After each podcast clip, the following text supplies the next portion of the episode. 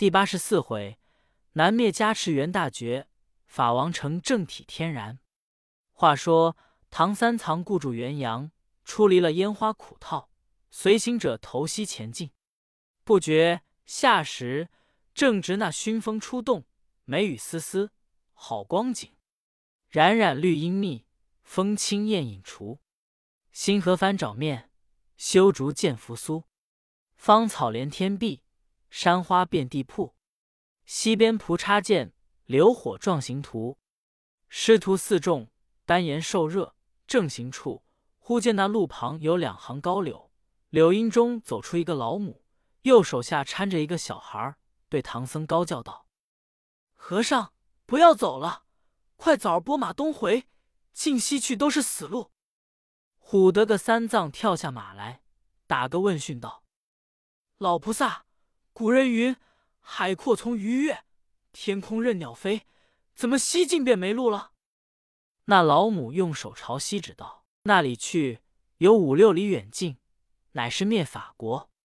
那国王前生那势力结下冤仇，今世里无端造罪。二年前许下一个罗天大愿，要杀一万个和尚。这两年陆陆续续。”杀够了九千九百九十六个无名和尚，只要等四个有名的和尚凑成一万，好做圆满礼。你们去，若到城中，都是送命王菩萨。三藏闻言，心中害怕，战兢兢的道：“老菩萨，深感盛情，感谢不尽。但请问可有不进城的方便路？我贫僧转过去罢。”那老母笑道。转不过去，转不过去，只厨是会飞的，就过去了也。八戒在旁边卖嘴道：“妈妈莫说黑话，我们都会非礼。”行者火眼金睛，其实认得好歹。那老母搀着孩儿，原是观音菩萨与善财童子，慌得倒身下拜，叫道：“菩萨，弟子失迎，失迎。”那菩萨一朵祥云。轻轻架起，吓得个唐长老立身无地，知情跪着磕头。八戒、沙僧也慌跪下，朝天礼拜。一时间，祥云飘渺，尽回南海而去。行者起来，扶着师傅道：“请起来，菩萨已回宝山也。”三藏起来道：“悟空，你既认的是菩萨，何不早说？”行者笑道。你还问话不了，我即下拜，怎么还是不早礼？八戒、沙僧对行者道：“敢蒙菩萨指示，前边必是灭法国，要杀和尚，我等怎生奈何？”行者道：“呆子休怕，我们曾遭着那毒魔狠怪，虎穴龙潭，更不曾伤损。此间乃是异国凡人，有何惧哉？”只奈这里不是住处，天色将晚，且有乡村人家上城买卖回来的，看见我们是和尚，嚷出名去，不当稳便。且引师傅找下大路，寻个僻静之处，却好商议。真个三藏一言，一行都闪下路来，到一个坑坎之下坐定。行者道：“兄弟，你两个好生保守师傅。”待老孙变化了，去那城中看看，寻一条僻路，连夜去也。三藏叮嘱道：“徒弟啊，莫当小可，王法不容，你须仔细。”行者笑道：“放心，放心，老孙自有道理。”好大圣，画壁将身一纵，呼哨的跳在空中，怪哉！上面无绳扯，下头没棍撑。一般同父母，他便骨头轻。伫立在云端里，往下观看，只见那城中喜气充融，祥光荡漾。行者道：“好个去处，为何灭法？”看一会，渐渐天昏，又见那十字街灯光灿烂，九重殿香霭钟鸣。七点角星照碧汉，八方客旅谢行踪。六军营隐隐的画角才吹，五鼓楼点点的铜壶出滴，四边素雾昏昏，三室寒烟霭霭。两两夫妻归绣幕，一轮明月上东方。他想着，我要下去到街坊打看路径，这般个嘴脸撞见人，必定说是和尚。等我变一变了，捻着诀，念动真言，摇身一变，便做个扑灯蛾儿。行细一敲轻巧，灭灯扑烛头明。本来面目化生成，浮草中间灵应。美爱炎光触焰，茫茫飞绕无停。紫衣香翅赶流萤，最喜夜深风静。但见他翩翩翻翻，飞向六街三市。傍房檐，进屋角，正行时，忽见那鱼头拐角上一弯子人家，人家门首挂着个灯笼。他道：“这人家过元宵哩，怎么挨排都点灯笼？”他应应翅飞进前来，仔细观看，正当中一家紫方灯笼上写着“安歇往来商贾”六字，下面又写着“王小二店”四字。行者才知是开饭店的，又伸头打一看，看见有八九个人都吃了晚饭，宽了衣服，卸了头巾，洗了脚手。个个上床睡了，行者暗喜道：“师傅过得去了。你道他怎么就知过得去？他要起个不良之心，等那些人睡着，要偷他的衣服头巾，装作俗人进城。一有这般不遂意的事，正思忖处，只见那小二走向前，吩咐列位官人仔细些，我这里君子小人不同。”个人的衣物、行李都要小心着。你想那在外做买卖的人，那样不仔细，又听得店家吩咐，越发谨慎。他都爬起来道：“主人家说的有理，我们走路的人辛苦，只怕睡着，急忙不醒，一时失所。奈何？你将这衣服、头巾、搭帘都收进去，待天将明，交付与我们起身。”那王小二真个把些衣物之类尽情都搬进他屋里去了。行者性急，展开翅就飞入里面，钉在一个头巾架上。又见王小二去门首摘了灯笼，放下吊搭，关了门窗，却才进房脱衣睡下。那王小二有个婆子，带了两个孩子，哇哇聒噪，急忙不睡。那婆子又拿了一件破衣，补补纳纳。也不见睡，行者暗想道：“若等这婆子睡下下手，却不误了师傅。又恐更深，城门闭了，他就忍不住飞下去，往灯上一扑，真是舍身投火焰，焦额叹残声。那盏灯早已熄了。他又摇身一变，变做个老鼠，喷喷哇哇的叫了两声，跳下来，拿着衣服头巾往外就走。”那婆子慌慌张张的道：“老头子，不好了，叶耗子成精也！”行者闻言，又弄手段拦着门厉，声高叫道：“王小二，莫听你婆子胡说，我不是叶耗子成精，明人不做暗事，吾乃齐天大圣林凡，保唐僧往西天取经。你这国王无道，特来借此衣冠，装扮我师傅。”一时过了城去，就便送还。那王小二听言，一股怒起来，黑天摸地，又是着忙的人，捞着裤子当衫子，左穿也穿不上，右套也套不上。那大圣使个设法，早已驾云出去，复翻身，径至路下坑坎边前。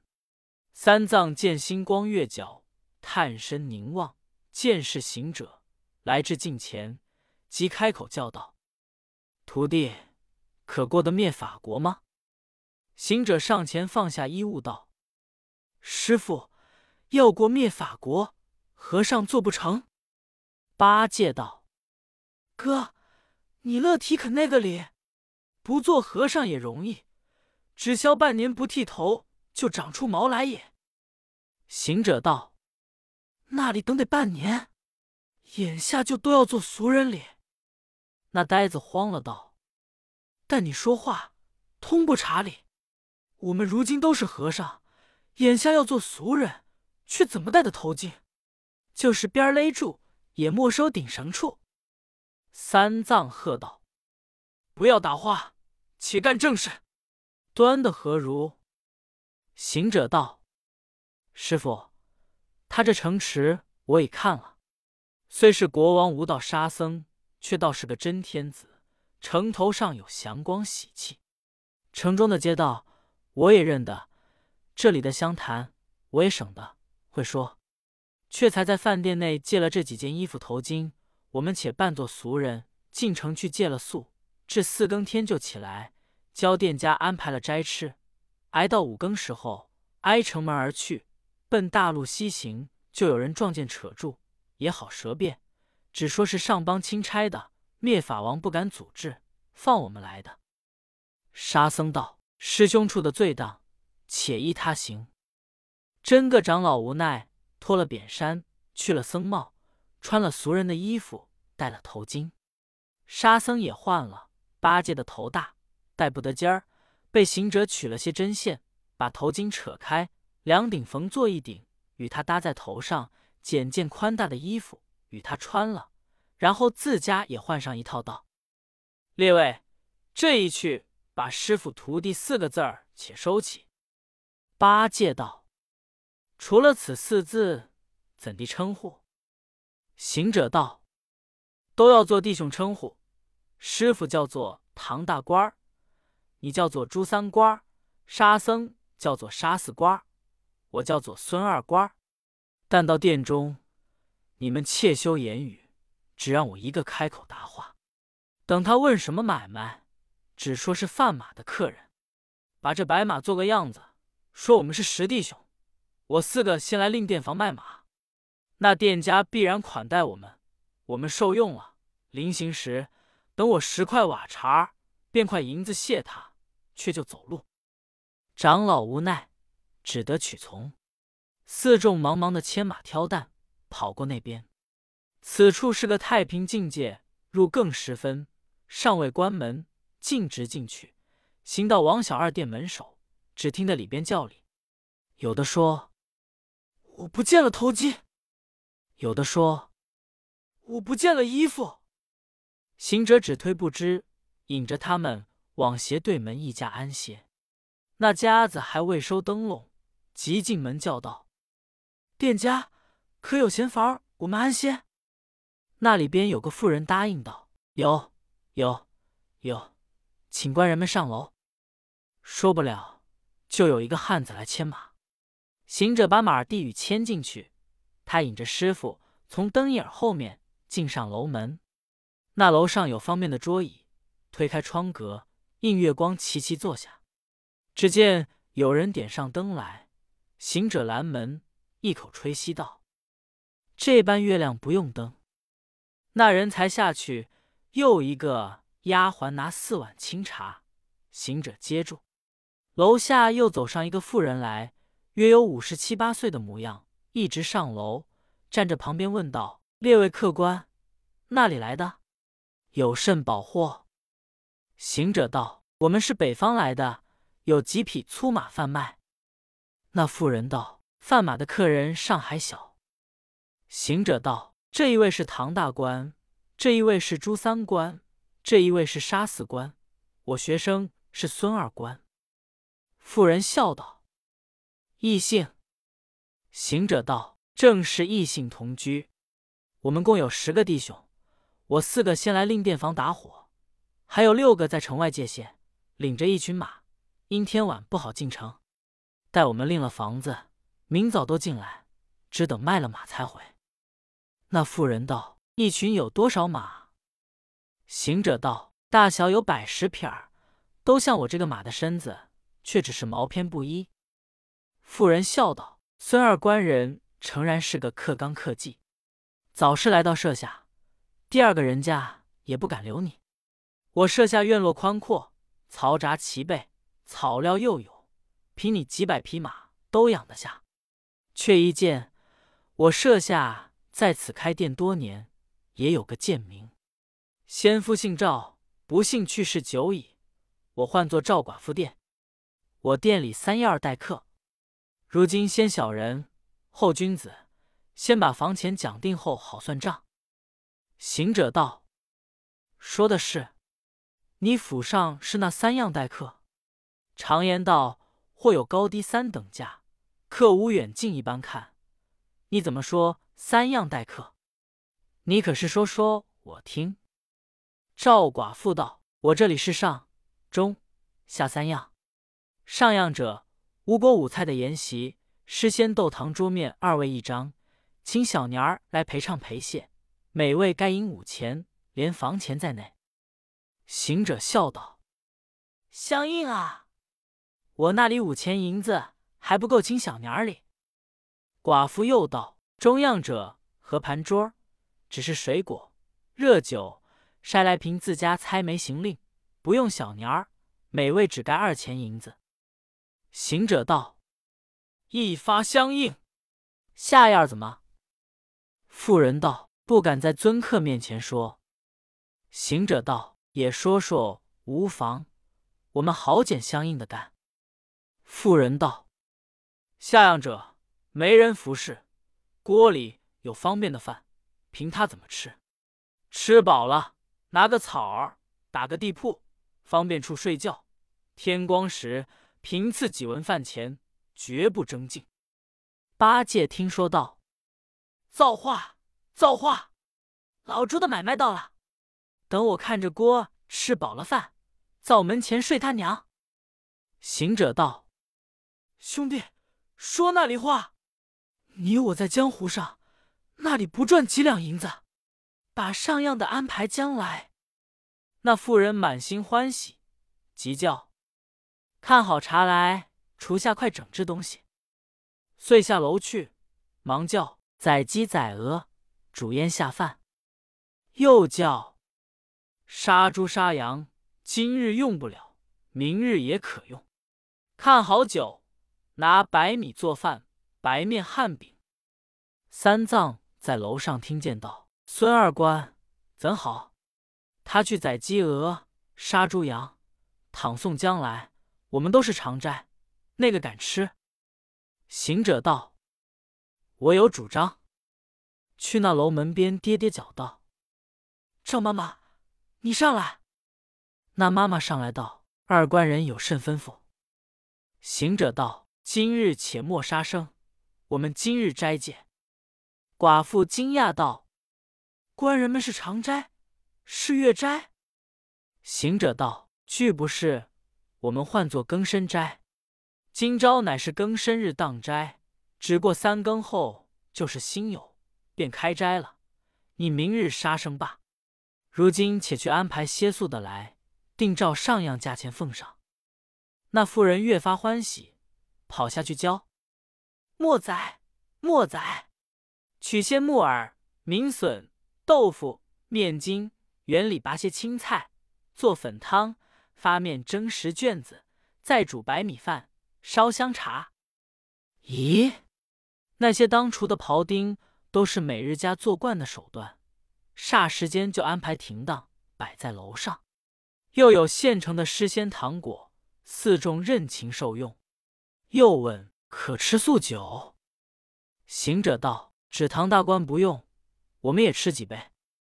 寡妇又取了一壶暖酒，他三个方才斟上，忽听得乒乓板响。行者道：“妈妈，底下倒了什么家伙了？”寡妇道：“不是，是我小庄上几个客子送租米来晚了，叫他在底下睡。因客官道没人使用，教他们抬轿子去院中请小年儿陪你们。想是叫杠撞的楼板响。”行者道。早是说理，快不要去请。一则斋戒日期，二则兄弟们未到，索性明日进来，一家请个表子，在府上耍耍时，待卖了马起身。寡妇道：“好人，好人，又不失了和气，又养了精神。叫抬进轿子来，不要请去。”四众吃了酒饭，收了家伙。都散气，三藏在行者耳根边悄悄的道：“那里睡？”行者道：“就在楼上睡。”三藏道：“不稳便，我们都辛辛苦苦的，倘或睡着，这家子一时再有人来收拾，见我们或滚了帽子，露出光头，认的是和尚，嚷将起来，却怎么好？”行者道：“是啊。”又去楼前跌跌脚，寡妇又上来道：“孙官人又有甚吩咐？”行者道：“我们在那里睡。”妇人道：“楼上好睡，又没蚊子，又是南风，大开着窗子，忒好睡觉。”行者道：“睡不得，我这朱三官有些寒湿气，沙四官有些漏尖风。唐大哥只要在黑处睡，我也有些休明。此间不是睡处。”那妈妈走下去。倚着桂兰叹气，她有个女儿，抱着个孩子近前道：“母亲，常言道，十日摊头坐，一日行酒摊。如今炎天，虽没甚买卖，到交秋时还做不了的生意里，你嗟叹怎么？”妇人道：“儿啊，不是愁没买卖，今日晚间已是将收铺子，入更时分，有这四个马贩子来令店房。”他要上样管待，实指望赚他几钱银子，他却吃斋，又赚不得他钱，故此嗟叹。那女儿道：“他既吃了饭，不好往别人家去，明日还好安排婚酒，如何赚不得他钱？”妇人又道：“他都有病，怕风休亮，都要在黑处睡。你想家中都是些单浪瓦的房子，那里去寻黑暗处？”不若舍一顿饭与他吃了，教他往别家去罢。女儿道：“母亲，我家有个黑处，又无风色，甚好，甚好。”妇人道：“是那里？”女儿道：“父亲在日曾做了一张大柜，那柜有四尺宽，七尺长，三尺高下，里面可睡六七个人，教他们往柜里睡去罢。”妇人道：“不知可好？”等我问他一声，孙官人设下蜗居，更无黑处，只有一张大柜，不透风，又不透亮，往柜里睡去如何？行者道：“好，好，好！”急着几个客子把柜抬出，打开盖儿，请他们下楼。行者引着师傅、沙僧拿担，顺灯影后进道柜边。八戒不管好歹。就先与进柜去，沙僧把行李递入，搀着唐僧进去。沙僧也到里边。行者道：“我的马在那里？”旁有服侍的道：“马在后屋拴着吃草料里。”行者道：“牵来，把糟抬来，紧挨着棍儿拴住。”方才进去，叫赵妈妈盖上盖儿，插上锁钉，锁上锁子。还替我们看看，那里透亮，使些纸儿糊糊，明日早些儿来开。寡妇道：“忒小心了。”遂此各个关门去睡不提。却说他四个到了柜里，可怜啊！一则炸带个头巾，二来天气炎热，又闷住了气，略不透风。他都摘了头巾，脱了衣服，又没把扇子，只将僧帽扑扑闪闪。你挨着我，我挤着你，直到有二更时分，却都睡着。违行者有心闯祸，偏他睡不着，伸过手将八戒腿上一捻。那呆子缩了脚，口里哼哼的道：“睡了吧，辛辛苦苦的，有什么心肠，还粘手粘脚的耍子？”行者捣鬼道：“我们原来的本身是五千两，前者马卖了三千两。”如今两大连里现有四千两，这一群马还卖他三千两，也有一本一利，够了，够了。八戒要睡的人那里答对，岂知他这店里走堂的、挑水的、烧火的，素与强盗一伙。听见行者说有许多银子，他就这几个溜出去，火了二十多个贼，明火执仗的来打劫马贩子，冲开门进来。唬得那赵寡妇娘女们战战兢兢的关了房门，进他外边收拾。原来那贼不要店中家伙，只寻客人。到楼上不见行迹，打着火把四下照看，只见天井中一张大柜，柜脚上拴着一匹白马，柜盖紧锁，掀翻不动。众贼道：“走江湖的人都有手眼，看这柜势重，必是行囊财帛所在里面。我们偷了马，抬柜出城，打开分用，却不是好。”那些贼果找起绳扛，把柜抬着就走，晃啊晃的。八戒醒了，道：“哥哥，睡吧，摇什么？”行者道：“莫言语，没人摇。”三藏与沙僧忽的也醒了，道：“是圣人抬着我们哩。”行者道：“莫嚷，莫嚷，等他抬。”抬到西天，也省得走路。那贼得了手，不往西去，到台向城东，杀了守门的军，打开城门出去。当时就惊动六街三市，各铺上火甲人夫都报与巡城总兵、东城兵马司。那总兵、兵马是当干警，几点人马工兵出城赶贼。那贼见官军势大，不敢抵敌。放下大柜，丢了白马，各自落草逃走。众官军不曾拿得半个强盗，只是夺下柜，捉住马，得胜而回。总兵在灯光下见那马，好马，棕分银线，尾袍玉条，说什么八骏龙驹赛过了素双款缎，千金饰骨，万里追风，登山美与青云合。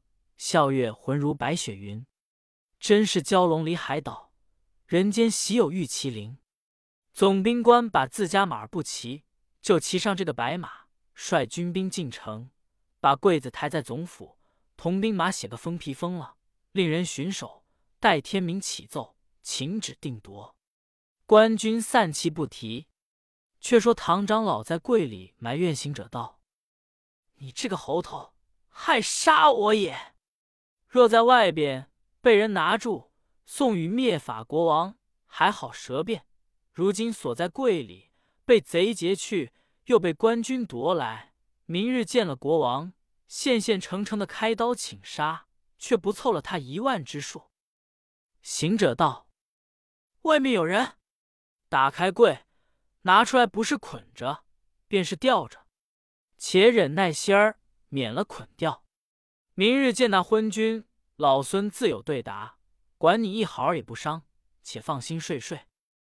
挨到三更时分，行者弄个手段，顺出棒来，吹口仙气，叫变，即变作三尖头的钻儿，挨跪脚两三钻，钻了一个檐子，收了钻，摇身一变，变做个蝼蚁儿，与将出去，现原身，踏起云头。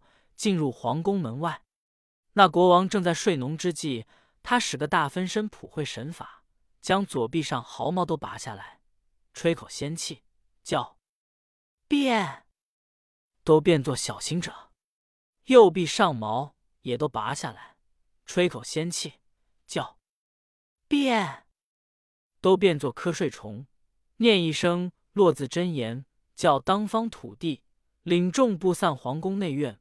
五府六部各衙门大小官员宅内，但有品职者，都与他一个瞌睡虫，人人稳睡，不许翻身。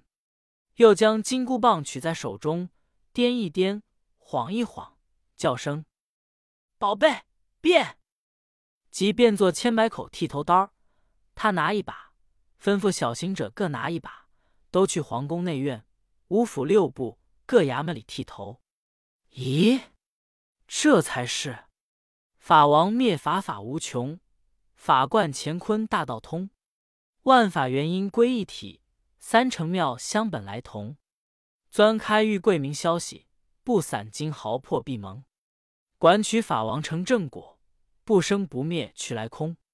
这半夜剃削成功，念动咒语，喝退土地神之，将身一抖，两臂上毫毛归服，将剃头刀。总捻成针，依然认了本性，还是一条金箍棒收来些小之行，藏于耳内。